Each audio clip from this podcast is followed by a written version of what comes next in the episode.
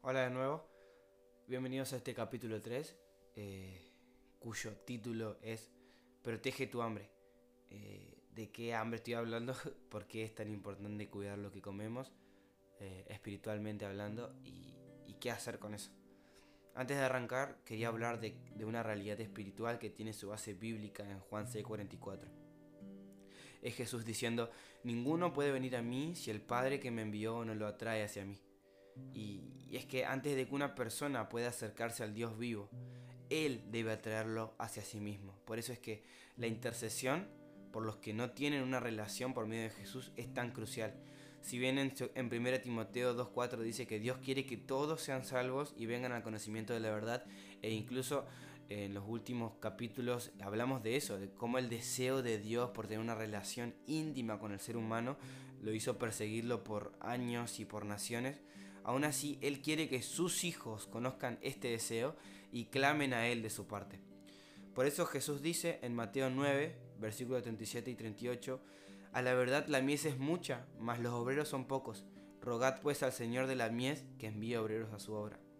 Ahora, hay un punto en donde personalmente siempre tuve problemas. Y es que una vez que nacemos de nuevo y una vez que decidimos abandonar la barca y empezar a caminar sobre las aguas, una vez que nuestra vida, así como la historia tiene un antes y después de Cristo, ¿cómo sigo con mi relación con Dios? ¿Cómo sigo con mi relación con Jesús? Y mi primer pensamiento cuando escuchaba esto o cuando pensaba en esto, y también es la razón por la que muchos años me perdí de una relación personal e íntima con Jesús, fue una mala interpretación de lo que dice Juan C44.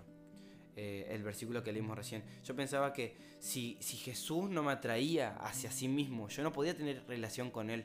Si Él no daba el primer paso, yo no podía estar cerca de Él. Y este versículo es una realidad solo para los inconversos. Porque Dios dice que somos suyos y nos pide que nos acerquemos a Él y que Él se acercará a nosotros después, como dice Santiago 4.8. Y Él declara que nosotros podemos dar ese primer paso en cualquier momento. Sí, hay momentos en que el Padre quiere acercarse a nosotros y quiere encontrarse con nosotros a propósito. Y Él da ese primer paso. Pero eso no quita la posibilidad de que nosotros demos también el primer paso hacia Él. Estamos en una relación con Él y como cualquier relación padre-hijo, el hijo puede dar el primer paso y, y otras veces donde el padre también lo hace. La verdadera pregunta después de esto es, ¿por qué tantos creyentes tienen una relación superficial con Dios?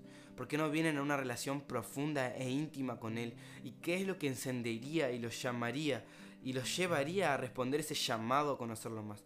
La respuesta es fácil, es nuestra hambre y sed de conocerlo. David exclama en el Salmo 42, versículos 2 al 4, Mi alma tiene sed de Dios, del Dios vivo. ¿Cuándo vendré y me presentaré delante de Dios? Fueron mis lágrimas mi pan de día y de noche, mientras me dicen todos los días, ¿dónde está tu Dios? Me acuerdo de estas cosas y derramo mi alma dentro de mí, de cómo yo fui con la multitud y la conduje hasta la casa de Dios, entre voces de alegría y de alabanza del pueblo en fiesta.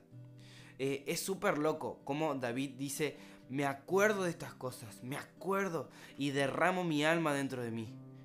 Y, y la palabra hebrea que, se traduce a acuerdo o acordarse, es sacar, y que significa literalmente retener en los pensamientos. David está diciendo, cuando retengo en los pensamientos el deseo por Dios, provoca derramar mi alma dentro de mí. ¡Wow! Y esto es lo que produce un hambre insaciable por Él. Por eso David exclama en el versículo 1 de este salmo, como siervo que brama por las corrientes de las aguas, así clama mi alma por ti, oh Dios. Esto es el hambre que necesitamos tener. Por eso es que es tan importante no solo cuidar este hambre, sino alimentarlo. Ahora, la oración de muchos, y tengo que admitir que también la mía por mucho tiempo es, Señor, incrementa más mi hambre. Oh Señor, dame más deseo por ti. Y eso es súper incorrecto porque nosotros somos los que determinamos nuestra hambre por Él. Vivimos en un mundo súper consumista, lleno de necesidades, de deseos y riquezas, incluso vicios, y que la única manera de proteger nuestra alma y nuestro hambre por Dios es escoger con qué llenamos eso. El Proverbio 27.7 dice que el hombre saciado desprecia el panal de miel. En otras palabras, si tu alma está llena de los placeres y riquezas, deseos y vicios de este mundo, vas a rechazar el panal de miel de intimidad con Dios.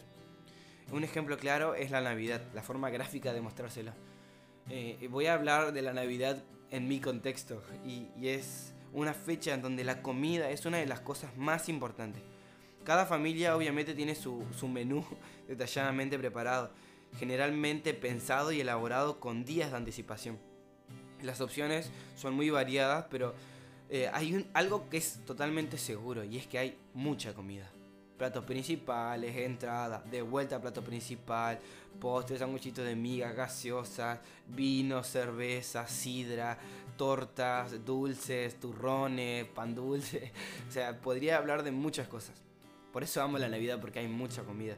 Pero lo loco es después de esto, cuando después de comer hasta saciarte, incluso sé de gente que no come durante el día para tener más espacio a la noche, comer hasta el punto de no dar más, tomar hasta el punto de no dar más. Cuando pasaban poquito las 12 y saludamos con los que estamos cerca, vamos a saludar a vecinos o amigos o otros familiares. incluso eh, cabe la posibilidad de que te ofrezcan más comida. Y esa comida incluso puede ser más sabrosa y más elaborada que la anterior, pero estamos tan llenos de la comida que comimos Estamos tan hasta el, hasta el cuello de lo que comimos que la idea de consumir más nos repugna, nos dan hasta ganas de vomitar. Y esto es lo que el Proverbio 27.7 nos dice. El alma saciada desprecia el panal de miel. Para llevar esto unos pasos más adelante eh, es importantísimo darnos cuenta de que es totalmente proporcional. Si tu alma está cargada de los deseos de este mundo, quizá no desprecies el festín, pero lo vas a tomar a la ligera.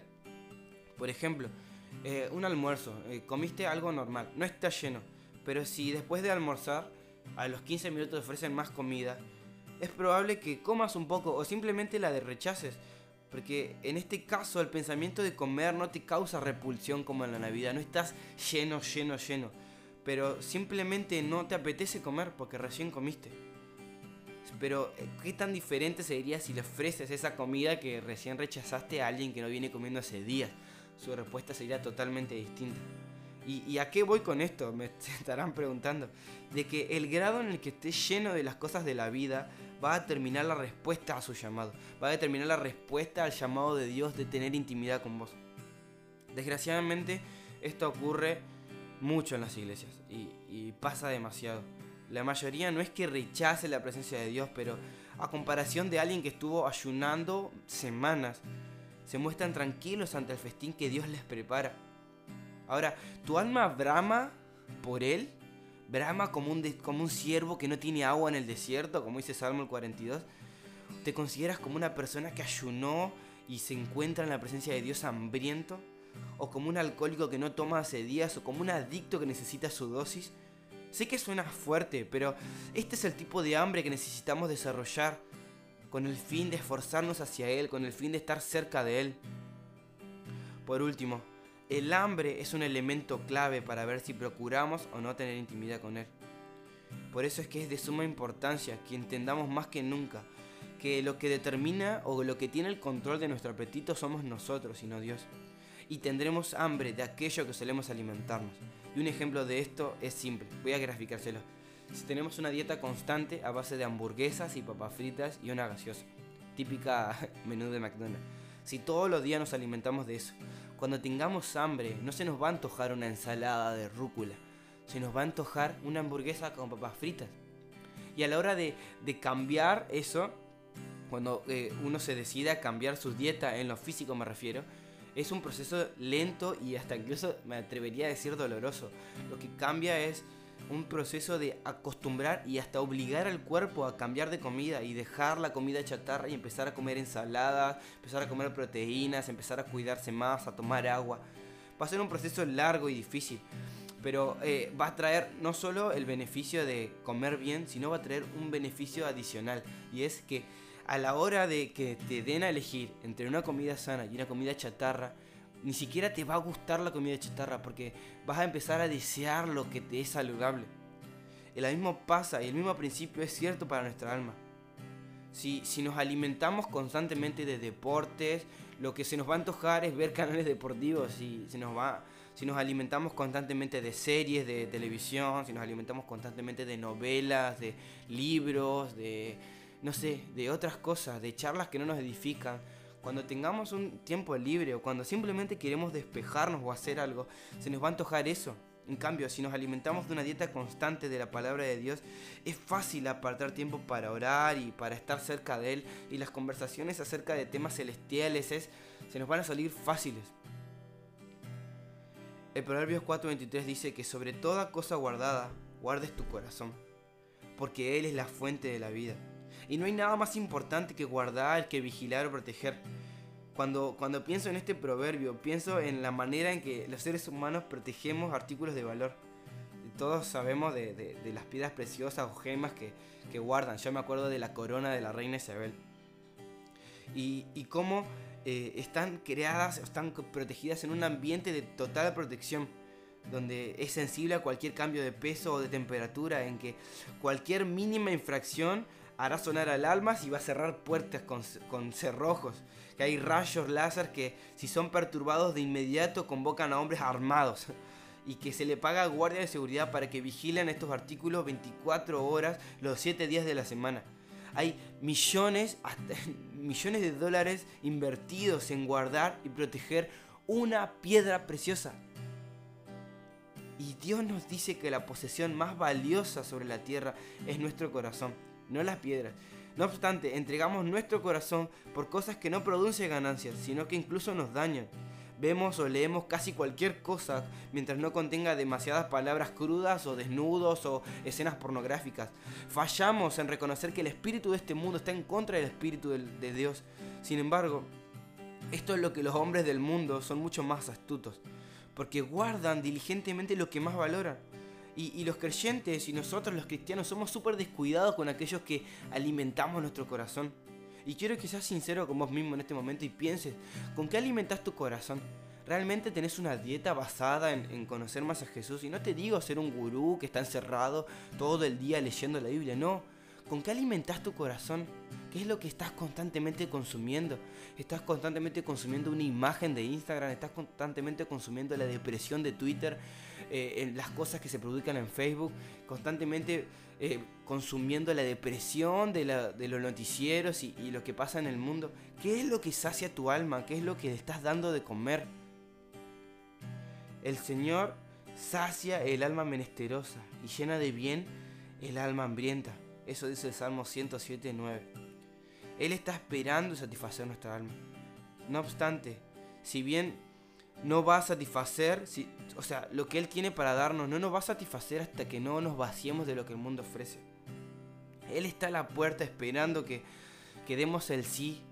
Él es nuestra porción, Él es lo único que saciará tu alma, Él es lo único que va a cambiar ese deseo intenso. No hay droga, no hay mujer, no hay hombre, no hay relación, no hay serie, no hay viaje, no hay momento espiritual, no hay congreso, ni momento en la presencia de Dios que va a saciar tu alma más que estar en intimidad con Él.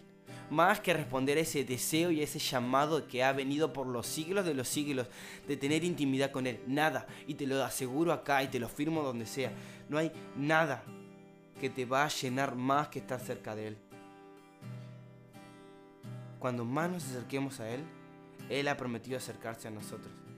Ahora, para aquellas personas que que no sé si habrá, pero para aquellas personas que no saben de qué estamos hablando y realmente quieren decir, yo me quiero sumar, Lucas, yo quiero sumarme a esto de, tener una relación con Dios, es simple y, no hay una fórmula para esto, solo con tus palabras decirle, Señor, quiero empezar este camino de, caminar con vos, quiero empezar a, salir de la barca y empezar a moverme. Y para vos que ya estás en este recorrido de, vivir la vida cristiana, te digo, hay más, no seas apático, no seas no seas tonto este movimiento, estamos llegando y atravesando los últimos moveres de Dios en la tierra, ya estamos cerca del fin, Jesús viene pronto, te lo aseguro que viene pronto. ¿Qué estás haciendo con tu tiempo? ¿En qué estás invirtiendo tu vida? Vos puedes seguir indiferente a todo lo que pasa, pero si realmente hay un deseo de más en tu interior, te prometo que hay más. Hay mucho más de donde viene esto. Hay mucho más de Dios para tu vida. Hay mucho más de Dios para tu corazón. Mucho más de Dios para tu tiempo. Mucho más de Dios para tu iglesia, para tu espíritu. Y Dios necesita de gente que esté despierta y gente que esté dispuesta. No necesitas tener nada extra, no necesitas tener un don en particular. Solo necesitas estar dispuesto y decir, Señor, heme aquí envíame a mí. Si te sirvió esto, hasta acá llegamos hoy. Pero si te sirve y, y realmente a mí también me sirve que lo compartas. Yo no busco obtener nada de esto, solo quiero ser de bendición para otros. Y si te sirvió a vos y fue de bendición para tu vida, sería genial que lo compartas con otros. Gracias por escucharme, que Dios los bendiga.